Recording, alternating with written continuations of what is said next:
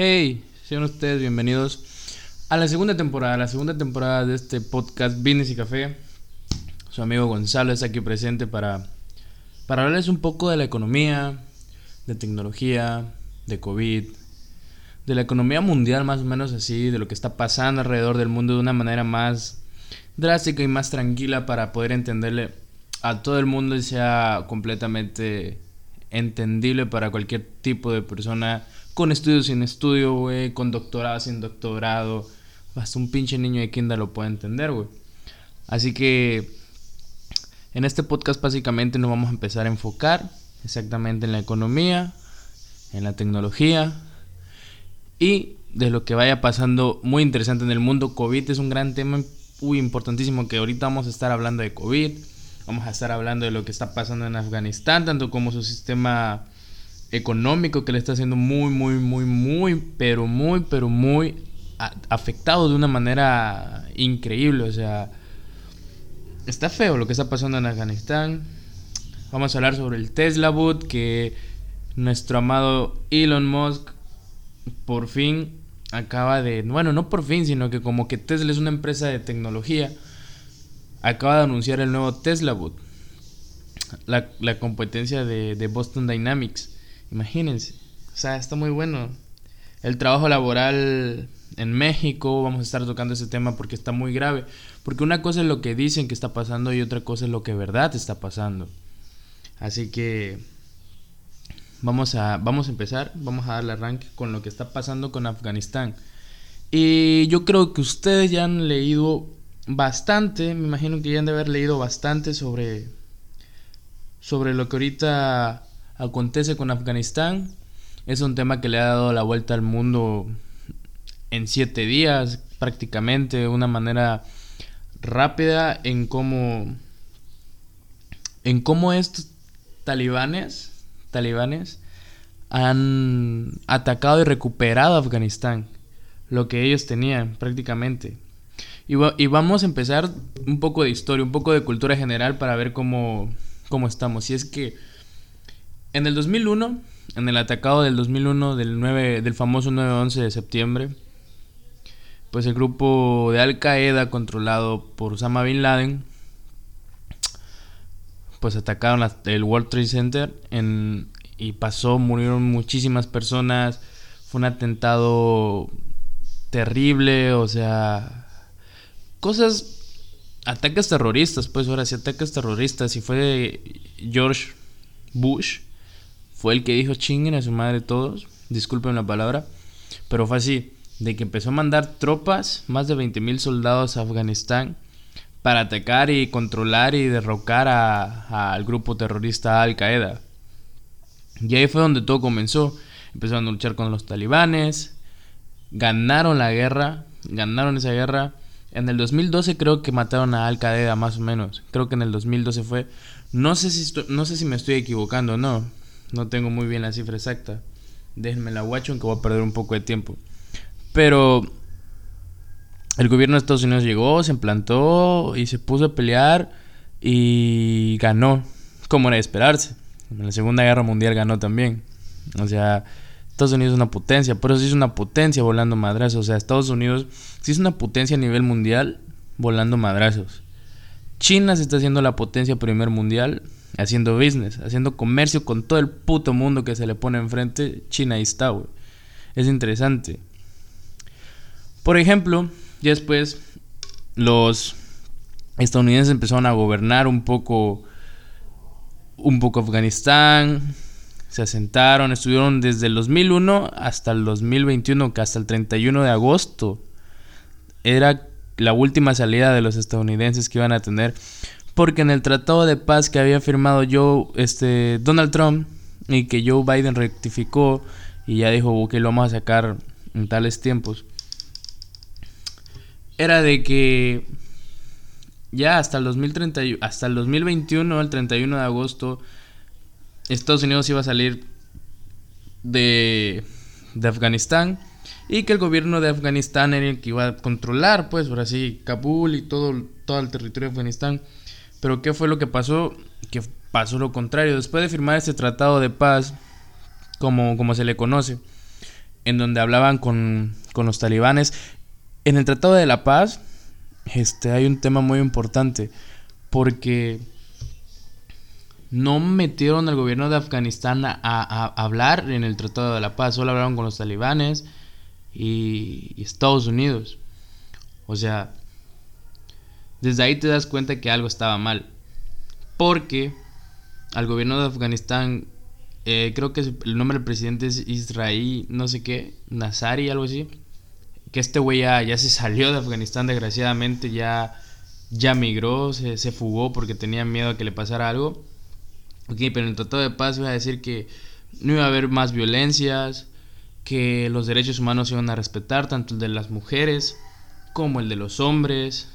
O sea, el contrabando no se iba a poder dar, no se iba a poder ser de forma legal, como se podría decir en, en, manera, una manera normal que lo diríamos.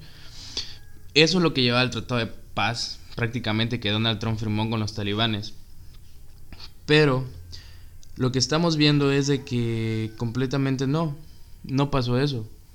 Porque cuando George Bush, cuando George Bush, cuando Joe Biden dijo que van a sacar al 31 de agosto todas las tropas, antes de que sacaran todas las tropas, los grupos de talibanes llegaron a las embajadas de los diferentes países que estaban en todo Afganistán. Llegaron, se asentaron y dijeron, ok, nosotros vamos a cuidar, no hay pedo, no, tenemos problema con ustedes. Y así fue como que fueron tomando las ciudades más pequeñas de toda Afganistán. Fue un golpe estratégico. Si, ustedes ven, si ustedes ven el mapa de Afganistán, van a ver cómo fue un golpe estratégico que está pasando ahí, cómo fueron tocando puntos por puntos, por puntos, por puntos, ganándose de una manera que fueron haciendo el territorio en forma circular. O sea, es una estrategia de ajedrez muy bien aplicada, güey y dejando a Kabul en de las últimas jugadas, en de los últimos sitios donde, ellos tenían y querían llegar. Está interesante. Y así fue como estos talibanes empezaron a contraatacar al momento que Estados Unidos empezó a anunciar la retirada. Los talibanes dijeron, bueno, Simón, vamos para adelante. Y empezaron a tocar punto por punto, fueron llegando poco por poquito a ganarse las embajadas, los lugares de otros países, que no vamos a hacer nada, que no sé qué, ni, ni, ni, ni qué verga. Y al final iban a llegar a Kabul. Pero, pero, hay un dato muy importante, güey. Los talibanes, en el 2018 creo que los talibanes, uno de los, de los jefes talibanes publicó un tweet donde aparte de eso, los talibanes también mandaban mensajes a los ciudadanos de su país diciéndole que, que ellos iban a tomar el control de la ciudad. También mandaban, mandaban otros mensajes ofreciéndole ayuda a los ciudadanos si tenían problemas, que se comunicaban con ellos para ayudarlos. O sea, y esto fue por medio de la comunicación de WhatsApp, porque o sea, Afganistán ya tenía ya tenía este WhatsApp, ya tenía Facebook, porque se habían hecho un poco de esta mentalidad del occidente, pues, o sea, como Estados Unidos había empezado a gobernar ahí, había hecho como un gobierno centralizado en todo Kabul, este, las personas ya estaban acostumbradas al Facebook, al WhatsApp, al trabajo laboral, a que las mujeres podían trabajar, a que las niñas podían ir a la escuela, a que los hombres también podían cuidar la casa. O sea, ese, esa mentalidad del occidente ya estaba sembrado en ellos, no era como la religión Sahari que prohíbe todo. Y que eso también iba en el Tratado de Paz. Que habían dicho que eso no se podía volver a poner porque estaba en contra de todos los derechos de los. Pues. de, todos los afganistanos. Pero lo chingón y lo curioso está de que ellos ya tenían el poder de la tecnología por WhatsApp, algo que ni siquiera el gobierno tiene. O sea, mandaban un mensaje de WhatsApp y le llegaba a los 33 millones de, de afganistanos que están con estos mensajes, carajo. O sea, diciéndoles todos los que ellos querían hacer, comentándole todos los que ellos querían hacer. Este poder, este poder no lo tiene ni el gobierno. O sea, el gobierno tiene que gastar plata y plata y plata en comerciales, en sponsors, para poder hacerle llegar la información este, a los ciudadanos. A los ciudadanos. Es algo muy complicado que pase. Y aquí estos güeyes talibanes ya tenían, ya tenían la tecnología, ya tenían ya tenían la infraestructura tecnológica para, para mandarle mensajes a sus, ciudadanos este, afganistanos de, de, todos sus planes, de todo lo que estaban haciendo. Por eso es muy interesante esto, aparte que atacaban estratégicamente, aparte tenían armas de, del gobierno de Estados Unidos, porque de... No, no, vamos por paso. Tienen armas del gobierno de Estados Unidos. Eh, ahora se comunicaban por medio de WhatsApp con todas las personas. Imaginen que el poder de, de, mandar un WhatsApp y llegarle a todos es como si Mark Zuckerberg dijera chinguen a su madre y manda un pinche mensaje diciéndole tal cosa a los 3.2 billones de, de usuarios que tiene Facebook. Eso es poder. Ese es el poder de la comunicación que el gobierno no tiene. Ni aquí, ni en China, ni en Estados Unidos, ni en México, ni en ningún país tiene ese poder que puede tener una startup como Facebook, como Twitter, como WhatsApp, Insta. O sea, imagínense, los talibanes ya estaban preparados, o sea, a la mierda. Ellos dijeron, ¿saben qué? A la mierda lo de... Lo del Tratado de la Paz, y nosotros vamos a recuperar Afganistán y me vale un carajo lo que pase, me, me importa una mierda lo que vaya a pasar. Y atacaron estratégicamente las embajadas de los diferentes países. Mandaban WhatsApp a sus ciudadanos diciendo que no tuvieran el terror. Y aparte se están robando partes de la defensa de Estados Unidos en donde con nada más checar ahí le muestra el rostro facial de la persona y esa persona tiene infinidad de información sobre Afganistán. Por eso también las personas están huyendo. Por eso también las personas están decidiendo salirse de Afganistán. O sea, los extranjeros de los diferentes países, de las diferentes embajadas, también se quieren ir porque tienen miedo a que los quieran acometer para algo en que ellos no quieren hacer. Por ejemplo, dar información sobre sus países o cosas así. O sea, esto es, esto es algo grave que los talibanes están haciendo. Bien.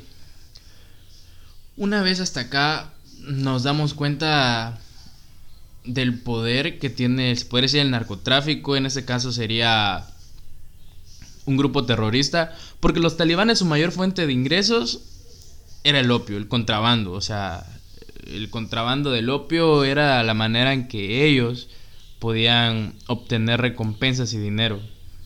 Así que de esa manera es como como ellos se financiaban y puede ser que Rusia o puede ser que otro país de la Unión Soviética hayan estado financiando también a los talibanes y darle una gran estrategia de combate. Joe Biden dijo que ni, que ni, de madres van a regresar ahí, güey. O sea, los van a sacar a todos, a todos sus, sus ciudadanos. Los van a sacar de Afganistán. Y también advirtió que si le llegaba a pasar algo a sus ciudadanos, aquí está lo mamalón, quieren utilizar una, una fuerza desmedible para, para atacar a los talibanes. O sea, los dejó amenazados, güey chingón este güey, porque ya vieron las imágenes donde van las personas ahí colgándose del avión, bien feo, bien culero, güey. Y es verga, güey, pobrecitos, güey. Está el miedo que han de tener. Y obviamente los talibanes no están así exactamente que están llegando a las casas y están disparando. no, güey. O sea, van con calma. También los periódicos le están metiendo jugo. O sea, también los periódicos les meten jugo porque quieren audiencia, quieren engagement, quieren vender, quieren clics. De esa manera es donde tienen los clips. Por eso también hacen como que mucho ruido, pero así los talibanes están de una manera tecnológica estratégicamente avanzada y no están haciendo tanto daño a la sociedad como se esperaba que se pudiera hacer. Bien, ahora sí entremos a las perspectivas económicas. Y es que Afganistán, casi el 70% de la población vive en marginaciones de pobreza, güey. O sea, está feo ese pedo. Porque eso quiere decir que con 6 al parecer un 6.8 millones de personas pueden sufrir de no pobreza, sino que más allá de la pobreza. O sea, que pueden quedar sin hambre, que pueden no comer. Son 6.8 millones de las 32 millones de personas que existen ahí. Y aparte lo feo de Afganistán es de que tiene una dependencia económica enorme, o sea, enorme. Casi 145 mil millones de dólares invirtió en Estados Unidos en estos 20 años que estuvo ahí. Pero lo curioso es que más del 50% se fueron a las armas, al grupo de defensa, justo por esto, para enseñarles a los, a los afganistanos a combatir, a hacerlos como SEALs, en ciertas palabras, que no sirvió una pura mierda porque llegaron los talibanes y rompieron todo. Eso fue lo que hicieron más o menos Estados Unidos con ellos. Lo demás se pudo para el desarrollo, para inversión extranjera, se podría decir, etcétera. Pero la ayuda externa que tiene Afganistán para el crecimiento del ingreso nacional, o sea, el ingreso nacional es muy parecido al PIB, no es el PIB, pero es muy parecido, que la dependencia externa depende del 22% del ingreso nacional. Imagínense, o sea, que, que, te estén dando préstamos significa el 22% de, de tu casi el PIB, güey. No mames, o sea, es una cifra muy alta, pero demasiada, demasiada alta. Pues en los últimos 10 años, cuando llegaba, por ejemplo, esas ayudas están bajo un monto de, de se podría decir, de deuda, de deuda. Y ahorita las ministras en Relaciones Exteriores de Alemania, que se llama Heikmas, discúlpenme si no lo, si no lo pronuncio bien, me da igual, le dijo a la, a la cadena de su país que no le vamos a dar otro centavo a los, a los, talibanes si toman el control del país. Y si reintroducen la ley Sharia. La ley Sharia es la que quiere decir de, que él había comentado de las niñas mayores de 15 años no pueden trabajar, no pueden a la escuela las niñas menores de 10 años, o sea, está, está feo. Afganistán dedica el 29% del PIB a los gastos en defensa, güey. Eso es una cifra superior, o sea, enorme, más de casi 10 veces más de lo que hacen los, los países con ingresos bajos, con promedios bajos para este para ese sector, que es aproximadamente el 3% del PIB que, le, que ellos le adjudican a este sector. Y aquí en Afganistán es el 29 putos porcentaje. Y hay mucha incertidumbre con esto que está pasando ahorita, porque lo que va a causar es que no hay inversión extranjera directa. Si de por sí Afganistán era un país que no crecía en inversión extranjera directa, ahorita menos, porque ¿qué, ¿qué inversionista va a querer llegar a un país que está en guerra, que está controlado por un cartel, por un grupo terrorista? Porque así lo tiene marcado Estados Unidos como un grupo terrorista. Por ejemplo, Nepal recibe 10 veces más inversión, Nepal recibe más de 10 veces inversión que, que Afganistán, o sea, si en Afganistán hay una inversión extranjera directa, en Nepal hay 10 inversiones extranjeras directas. Imagínense la diferencia.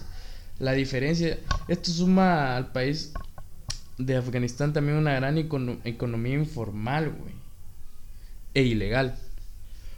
Porque, por ejemplo, Afganistán es muy grande y tiene, hay minería, la producción de opio, que es algo ilegal prácticamente, pero la minería se puede transformar de una manera ilegal, el contrabando asociado, todos esos tipos de, de pedos que tiene Afganistán y que también llega a ser que no hay inversión extranjera directa. En ocasión que China, güey, China, China quiere llegar a hacer dinero, que ahorita vamos a hablar sobre esto.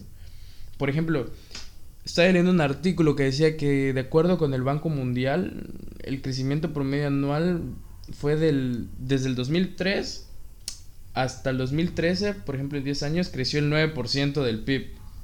Y de ahí del 2013 para acá, para el 2021 venía creciendo alrededor de un 2.5% del PIB, que ya fue después de, de arrestar a Al Qaeda y todos estos pedos que tuvieron. Va creciendo cada vez más cada vez menor. Y en un país donde la inseguridad o donde el 29% del ingreso de tu PIB va para la defensa de, de la nación, uy, eso quiere decir que algo está muy mal y el gobierno aparte está de la mierda, porque una se emigró el, el presidente ahorita que tenía este, Afganistán se fue a la mierda. Pero veamos el lado positivo, o sea, Afganistán, Afganistán está lleno de cantidades disponibles de minerales enormes, O sea, se le puede sacar jugo a Afganistán. ¿Por qué? Porque hay cobre, hay cobalto, hay carbón, hay hierro. También hay yacimientos de gas y de petróleo. Pero el material que más destaca en esta madre es el litio, güey. Que tiene una demanda enorme, enorme para la producción de baterías para los celulares y para los vehículos, vehículos eléctricos. Que estamos viendo que la demanda va hacia la electricidad, güey. O sea, porque esto va a ser fundamental para la industria automotriz en su transformación al modelo de cero emisión de carbono y de gases contaminantes y todo este pedo que están buscando, que General Motors, que Tesla es el principal líder. Y por ejemplo, litio, si se le explota el litio, puedes hacer una mina de oro de litio para venderle a todo el mundo. ¿Quién no tiene un celular? O sea, una persona que no tenga un celular, uff, está difícil. Está difícil que no tengan, no tengan un celular. Y China está interesada aquí China, el king de los países en negocios. China está interesada en Afganistán por el puto petróleo, güey. Y el cobre porque las oportunidades están ahí. Ellos ofrecieron que quieren hablar con los talibanes, con los jefes de los talibanes, para ver de qué manera pueden hacer negocios de manera pacífica. Así como ellos están acostumbrados a hacerlo, así están dominando el mundo, de una manera pacífica. Y obviamente porque quieren comprar un tubo subterráneo que pase desde Irak por Afganistán y llegue hasta China con petróleo, Y ya no tengan que hacer una gran curva, sino que crucen medio de, todo Afganistán para que pase todo ese pedo del petróleo, Y también pueden hacer aspectos con, con la minería, con el cobre. Es un, es un factor que China está buscando cómo meterse, porque, o sea, China le da igual, le da igual lo que pasa en los otros países. Ellos van a ser varo porque es de la manera en que se están convirtiendo en la primer potencia del mundo. Estados Unidos hizo potencia a nivel mundial a punto de vergazos y de ganar guerras mundiales, güey. China se está haciendo el rey del mundo, haciendo business con todos los países, güey. O sea, esa es la gran diferencia. China ahorita quiere agarrar a Afganistán y hacer varo con la minería, hacer varo con el litio y hacer varo con el petróleo, güey. Puntazo para China, güey. O sea, es son una bestia, güey. O sea, no puedo decir otra cosa más que son una verga, güey. O sea. Y así. Y así con esto, porque otro factor que tiene la economía ahí en, en Afganistán, que estamos hablando ahorita, que es la agricultura, es más del 70% de la, de la población, sus ingresos vienen de la agricultura, güey. O sea, ahí te das cuenta cómo está un país cuando desde la agricultura es el 70% de los ingresos de las familias. No hay tecnología, que para allá va el mundo. Eso está muy feo. Eso está muy feo. Porque no va a poder salir muy rápido, o sea, va a seguir estando en la miseria. Por ejemplo, Afganistán puede considerarse la Arabia Saudita de litio porque dicen que está lleno, güey. Por eso China ya está haciendo business, y está empezando a hablar con ellos para ver cómo van a entrar sin causarles estragos, sin causar guerra, a hacer business. Así que Afganistán está metido en un buen problema y un, y un gran momento también porque ya le tocaba. Y ahora vamos a empezar a hablar con de COVID, güey.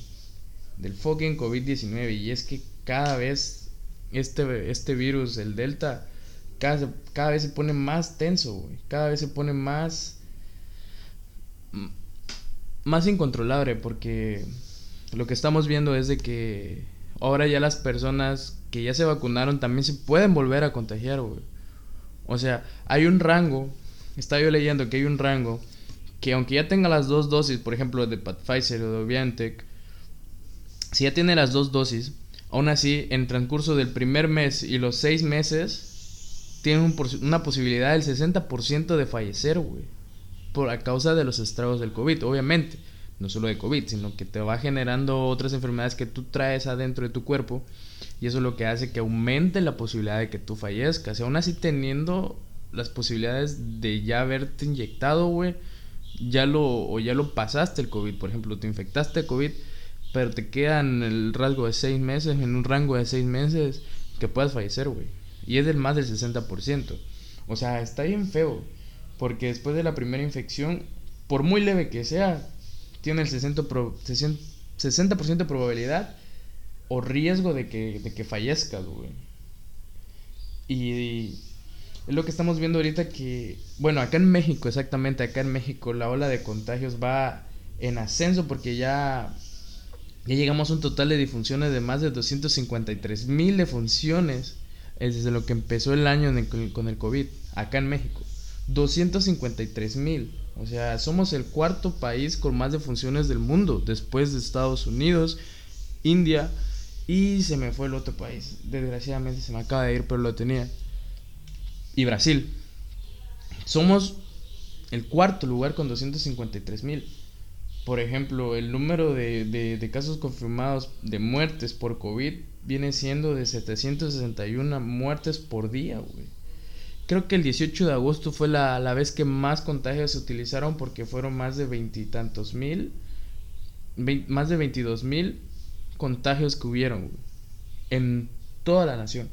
Y ahorita estamos viendo que la posibilidad de camas va a haber riesgo. O sea, si no se vacunan y dejamos de salir de casa, dejamos de hacer las mismas cosas que hacemos siempre, porque ya nos dimos cuenta que con la variante Delta todavía te, te puedes volver a contagiar de COVID, o sea, con esta nueva variante Delta te puedes volver a contagiar de COVID. Y ya lo que, con lo que les estoy diciendo es de que sí se pueden morir, todavía. El problema está acá. No hay pedo si quieres salir a fiestear, si te quieres ir de antro, si quieres ir al gimnasio, no hay pedo, güey. El pedo está en que el sistema de salud en México no está preparado para otra ola enorme que vaya a llegar ahí. No hay camas, güey. Ya se dieron cuenta que no hay camas. No hay un servicio hospitalario bueno. Y si la persona que no se quiere inyectar llega al hospital, va a ir a ocupar una cama que no debía haber sido ocupada. Y se volver a ocupar y se volver a hacer ese cuello de botella que tanto costó salir para todos los países. En Estados Unidos costó un huevo, que es primer mundo. En México va a costar tres veces más. Este quieres vacunar está bien, pero al menos no salgas. Porque allá donde están trabajando el sistema de salud, que no está probablemente con camas chidas, güey, que no vas a poder estar atendido bien ese va a ser un gran problema que estamos teniendo. Ese fue el problema del año pasado, en el 2020, entre abril y mayo. Ahí el cuello de botella fueron los hospitales, porque estaba llenísimo, la gente moría afuera en la calle. Y eso es lo que no se quiere que vuelvan a pasar. O sea, está chingón si no te quieres vacunar, pero hay más probabilidad de que fallezcas, a que mueras. Y así, por ejemplo, los datos que les puedo dar ahorita que han administrado 80.68 millones de dosis de la vacuna contra el COVID 19 a nivel este México. Somos 126 millones de mexicanos. Así que ya 80 millones y 30 millones de personas ya tienen las dos dosis de vacunas en el COVID. Que también se están planteando, acaba de salir un estudio que con la variante Delta, que Pfizer y BioNTech no están funcionando mucho, su nivel de efectividad está bajando. Está bajando y lo que están planteando países como europeos, como en Estados Unidos, es aplicar la tercera dosis ya después de 86 días o 56 días de que te aplicaste la segunda dosis. Para reforzar tu sistema inmune, porque todavía te puedes contagiar, o sea, existe esa posibilidad de contagiarse. Y en las otras vacunas aún no sabemos bien, todavía se están haciendo los estudios, los epidemiólogos siguen trabajando y los epidemiólogos todos decían que iba a delatar dos años salir de la pandemia. Y o sea, estamos en el rango, llevamos un año y ¿qué te gusta? Tres meses. Nos quedan otros diez meses todavía de pandemia, de estar allá adentro. Y todo va a ir mutando como lo que estamos viendo. Obviamente la economía tiene que seguir, la sociedad tiene que seguir avanzando, pero también el COVID está avanzando. Y por eso lo más seguro es que tengamos que vacunarnos una tercera vez Más, Más.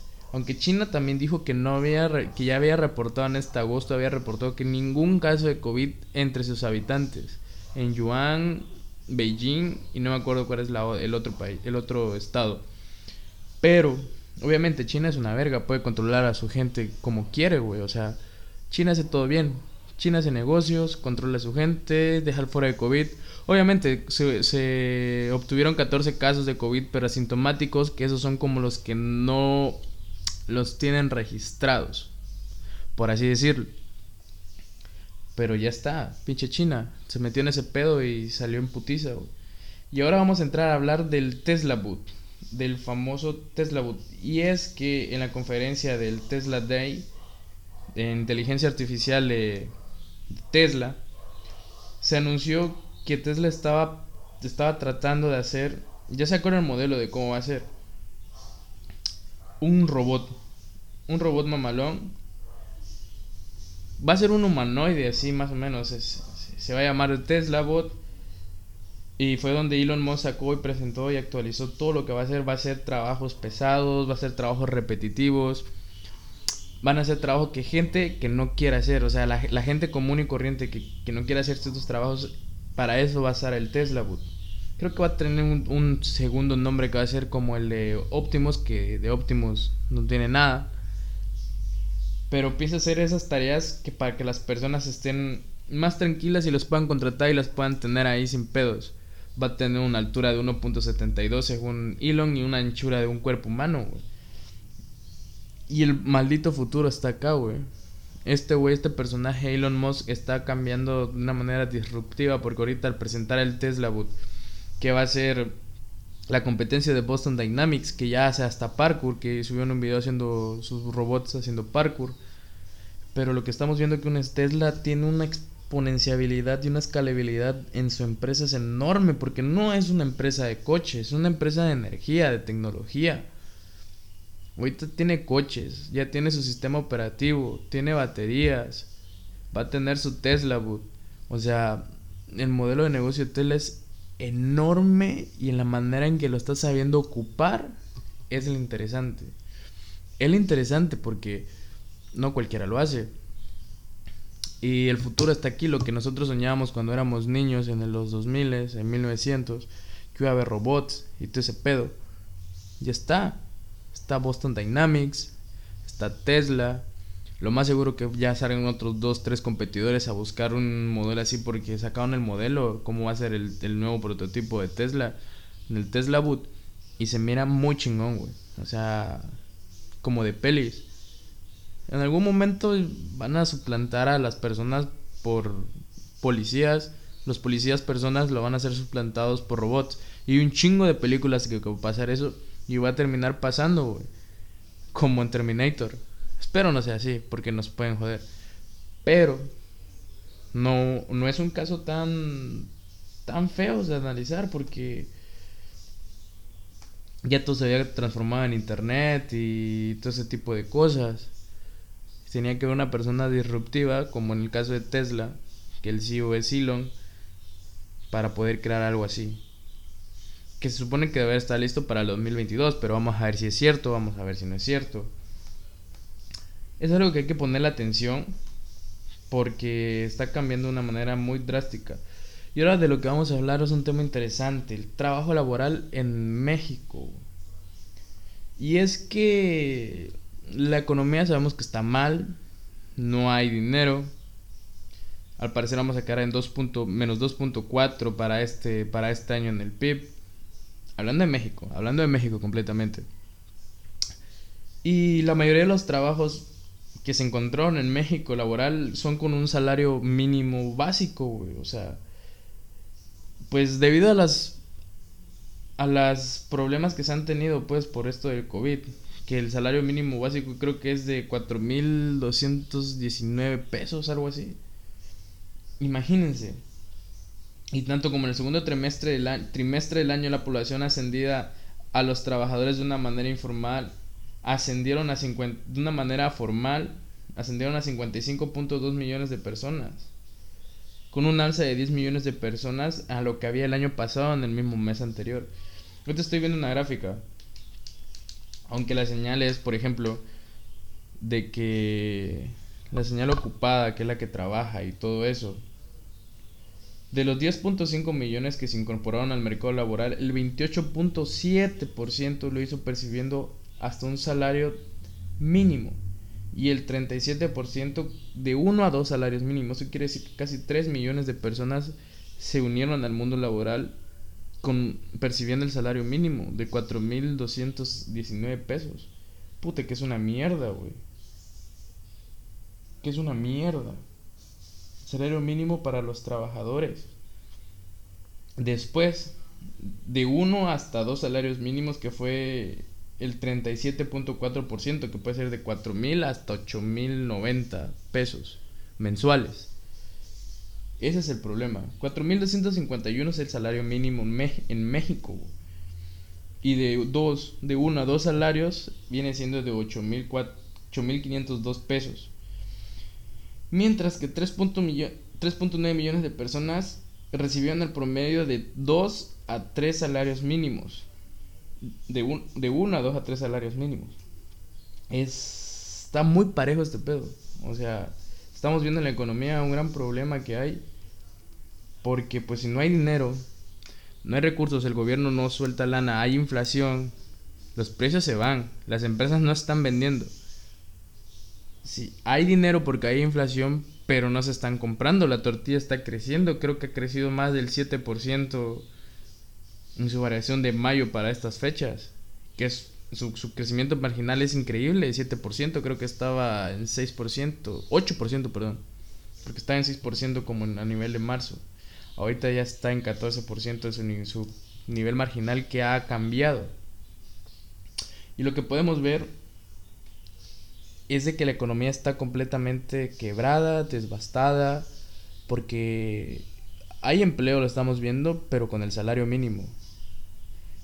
Hay empleo, pero de uno a dos salarios mínimos, que te llega, lo máximo que puede llegar a ser 8.502 pesos mensuales.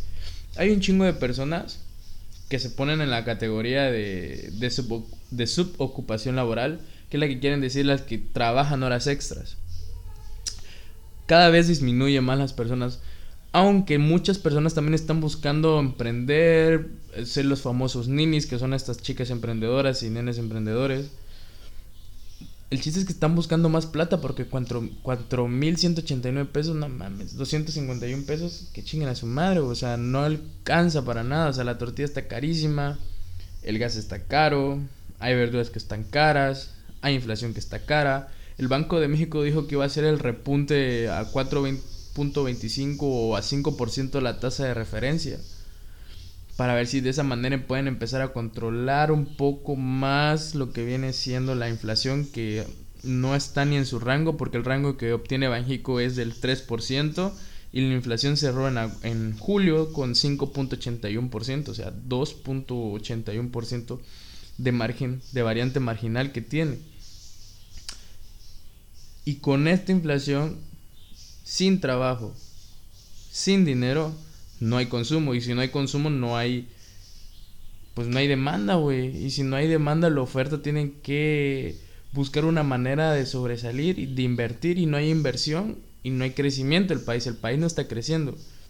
Porque los impuestos tributarios también deberían de bajar un poco, me imagino yo. Para que de esa manera las personas con un salario tan mínimo como el de 4.250 pesos puedan pagar menos o al menos que el IVA les desaparezca o el ICR o yo qué sé, deberían de ser algo interesante ahí. Pero lo que sí está claro que la economía mexicana está fragmentada, hay inflación, no hay crecimiento económico, no hay una política económica que digamos, wow, de esta manera para el 2023 ya hayamos salido de ahí, pero no se ve. De hecho, la inflación va puro para arriba. Ahorita vamos a ver en agosto la inflación interanual como queda. Pero de que está grave la economía mexicana, está grave. Con 8 mil pesos para las personas, imagínense, con una familia de cuatro personas. Que agradecidos deberían de estar que ahorita que no hay clases. Porque con 8 mil pesos, cuatro personas, cuatro bocas, puta. Y si eres la única persona que trabajas en esa familia, te va a dar en la madre. Necesitas trabajar dos veces más para poder soportar el gasto económico que conlleva llevar una familia. También esa es una manera buena de analizar si de verdad o no está conveniente tener una familia con hijos. Pero lo que sí es evidente y funcional y que este presidente que tenemos no está haciendo muchas cosas. Claro, está creando lo del gas LP, lo del tianguis, que entre sí no estoy a favor. No puedo dar un punto de vista exactamente bueno. Pero, o de que Banjico hace algo o se reforma una reforma fiscal económica para dar dinero, que eso podría incrementar.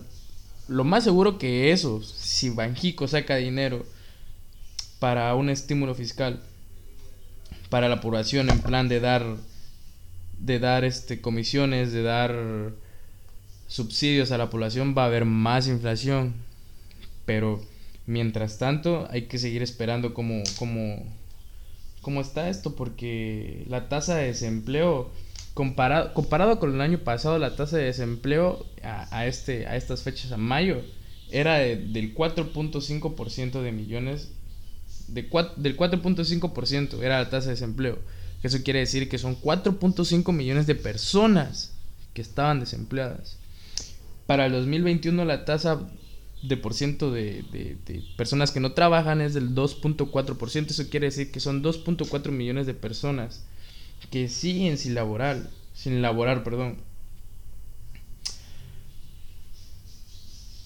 Esto es feo porque siguen siendo 2.4 millones de personas que no tienen un empleo, que no sabemos cómo le están haciendo, pero la están viviendo. Y si es que la están viviendo. Y si no, pues, no sé, si ya les dio COVID o algo, o son millonarios o algo. Pero que se deben de crear más negocios, más empresas. Alguien tiene que emprender igual. Los inversionistas tienen que gastar. Pero es algo que da mucha incertidumbre al final de cuentas, más la inflación, no conviene tanto, ¿no? Así que, bueno, hasta aquí vamos a dejar este, este primer capítulo de la segunda temporada. Espero que les haya gustado el análisis y nos estamos viendo muy pronto, compadres.